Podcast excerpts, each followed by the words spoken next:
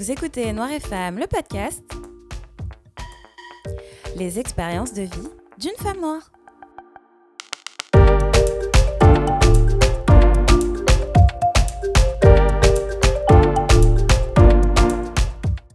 Merci de me retrouver pour ce cinquième épisode de la saison 2 de Noir et Femme. Alors, avant de démarrer l'épisode, deux choses. La première, c'est que vous êtes de plus en plus nombreuses, et oui, je dis nombreuses parce que je sais que la plupart des personnes qui m'écoutent, ce sont des femmes, des auditrices, et donc je souhaitais remercier chaque auditrice qui prend le temps d'écouter le podcast, parce que plus d'écoute, c'est plus de visibilité, et donc plus d'opportunités pour faire évoluer ce projet. La deuxième chose, c'est que je m'apprête à prendre une pause de quelques mois pour le podcast. Déjà parce que j'ai extrêmement besoin de faire une pause après ces deux années de pandémie que l'on vient de vivre, mais aussi parce que je ne sais pas si tu le sais, mais j'anime désormais un nouveau podcast du nom d'Identithèse aux côtés de mes deux amis Michel et Jordi, qui est un podcast qui aborde la complexité de l'identité antillaise. Du coup, en fait, j'aimerais plus me concentrer sur ce projet dans les prochains mois. Mais assez discuté, il est temps maintenant de passer au sujet du jour, l'éducation sexuelle. Alors, déjà, j'aimerais te poser cette question. Considères-tu avoir reçu une éducation sexuelle? Moi, des souvenirs que j'ai, je me souviens au collège, donc équivalent du secondaire au Québec, il y avait cette journée où euh, on avait des intervenants qui venaient euh, dans la classe pour nous parler de sexualité. C'était quelque chose comme soit une matinée, soit un après-midi. Je savais que euh, à la fin de cette intervention, nous avions des préservatifs gratuits. et basiquement, c'était vraiment le B à bas de OK, bon, si vous avez un rapport sexuel, protégez-vous, etc.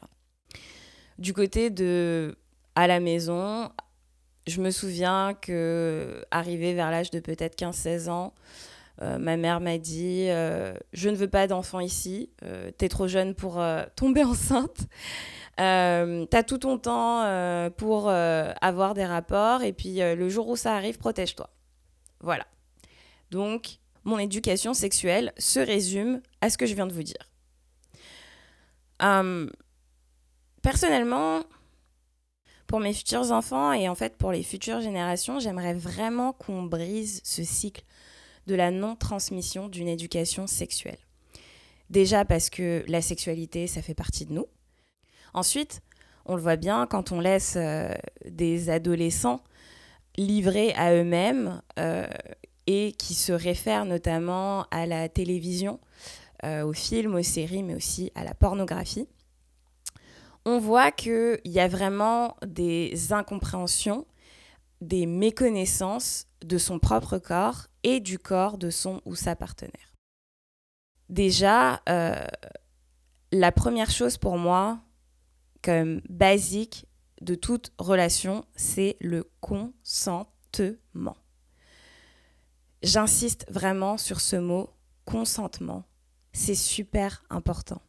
Moi, personnellement, dans ma vie de tous les jours, déjà, j'ai du mal à dire non. J'ai du mal à dire non aux gens. Euh, j'ai vraiment du mal à refuser de faire des choses que je n'ai pas envie de faire. Et donc, du coup, il m'arrive de me forcer à faire des choses parce que j'aime faire plaisir, j'aime rendre service et en fait, j'ai le oui plutôt facile. Bref. Le problème de ça, c'est que ben les limites, j'ai du mal à les fixer, j'ai du mal à les poser. Et ce qui m'est arrivé, c'est que malheureusement, dans ma sexualité, euh, j'ai déjà eu des rapports non consentis. Dans une de mes relations précédentes, euh, j'étais en couple avec cette personne et il m'est arrivé de me forcer à avoir des relations sexuelles avec cette personne parce que sur le coup, pour moi, c'était normal de se forcer parce que j'ai pas eu euh, d'éducation par rapport à ça, par rapport au consentement. C'est pas vraiment quelque chose qui m'a été inculqué. Et pour moi, bah, je suis en couple avec cette personne. Cette personne a envie, je dois la satisfaire. Il y a un peu cette espèce de, euh, de notion de devoir conjugal, même si on s'entend que, ben voilà, on n'était pas mariés, mais on s'entend que voilà, je, je, suis avec cette personne. Donc, euh, si elle a envie, mais que moi, j'ai pas envie, ben, je dois me forcer pour la satisfaire.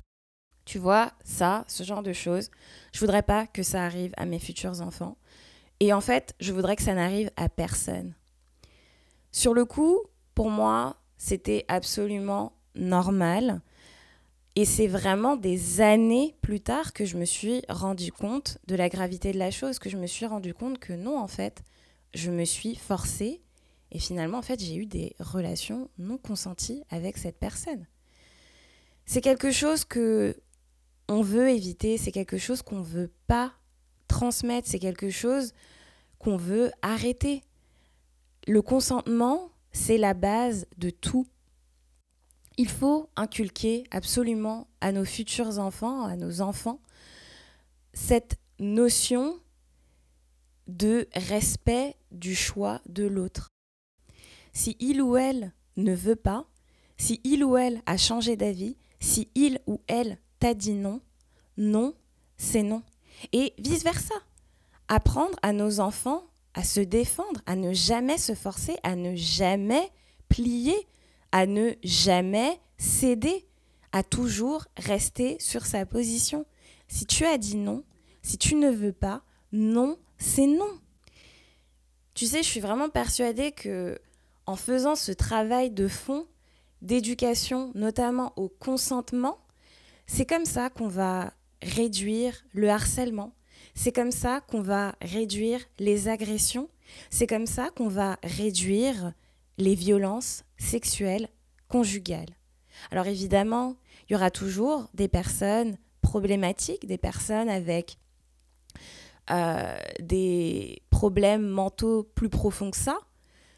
Mais écoute, le harcèlement, les violences banales les relations non consenties dans le couple, c'est pas des personnes avec des problèmes mentaux euh, gravissimes, ce ne sont pas des personnes malades mentalement.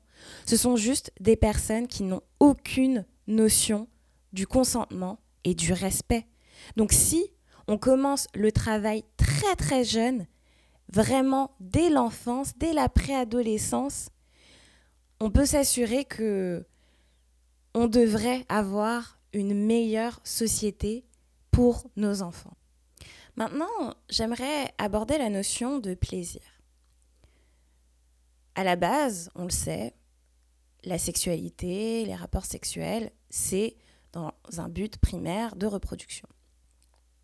Maintenant, l'être humain a évolué de façon à ce que les rapports sexuels ne soient plus que pour de la reproduction, mais soient avant tout un moment de plaisir.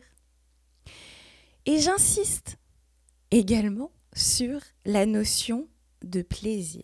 Parce que il y a tellement de façons d'avoir du plaisir dans sa sexualité qu'il faut vraiment démystifier et dédiaboliser, je ne sais pas si c'est un mot, mais je l'emploie quand même, la notion de masturbation, la notion de euh, cunilingus, la notion de fellation, toutes ces choses qui procurent du plaisir, qui procurent un orgasme, mais qui sont tellement tabous que l'on juge dégradantes, que l'on juge malsaines et euh, que finalement on évite absolument euh, d'en parler. Je suis désolée, mais la masturbation, c'est tellement un bon moyen de connaître son corps de savoir ce qui nous fait plaisir en fait. Donc je comprends absolument pas pourquoi c'est toujours vu d'un œil pervers, c'est toujours vu d'un œil malsain et c'est toujours vu en fait comme un acte vraiment euh, répugnant. Et surtout, surtout pour la femme. Surtout euh, la masturbation féminine, non, faut pas en parler. Oh mon Dieu, quoi Qu'est-ce que c'est que ça? Ah, vous aussi les femmes Oh mon Dieu, mais qui fait ça? Non, enfin, faut arrêter quoi. Il faut arrêter avec tous ces, jugements, tous ces préjugés. vraiment, arrêter de diaboliser cet acte qui est un acte comme un autre en fait. Ensuite, quand on a donc un rapport qui euh, implique deux personnes, deux êtres, il faut arrêter de mettre l'emphase sur la pénétration. Je parle bien évidemment d'un rapport hétérosexuel. Arrêtons avec ça. Arrêtons de croire que un rapport sexuel, c'est uniquement la pénétration. Déjà d'une, pourquoi? Parce que, vous le savez, bien souvent dans la pénétration, ben, l'orgasme, il est uniquement masculin. Bien trop de fois, une femme n'a aucun orgasme par pénétration. Enfin, c'est prouvé par des témoignages, mais aussi par des scientifiques, que euh, la femme, pour qu'elle ait un orgasme, ce n'est pas forcément par pénétration. Alors, je dis pas que ça n'existe pas. Je dis pas que la femme ne peut pas avoir d'orgasme par pénétration. Mais je dis juste que c'est beaucoup plus difficile que euh, d'avoir un orgasme euh, de façon clitoridienne, en fait. On le sait, on le sait. Donc pourquoi on s'enfonce avec cette histoire de pénétration à croire que c'est le seul acte sexuel qui peut être euh, effectué, en fait?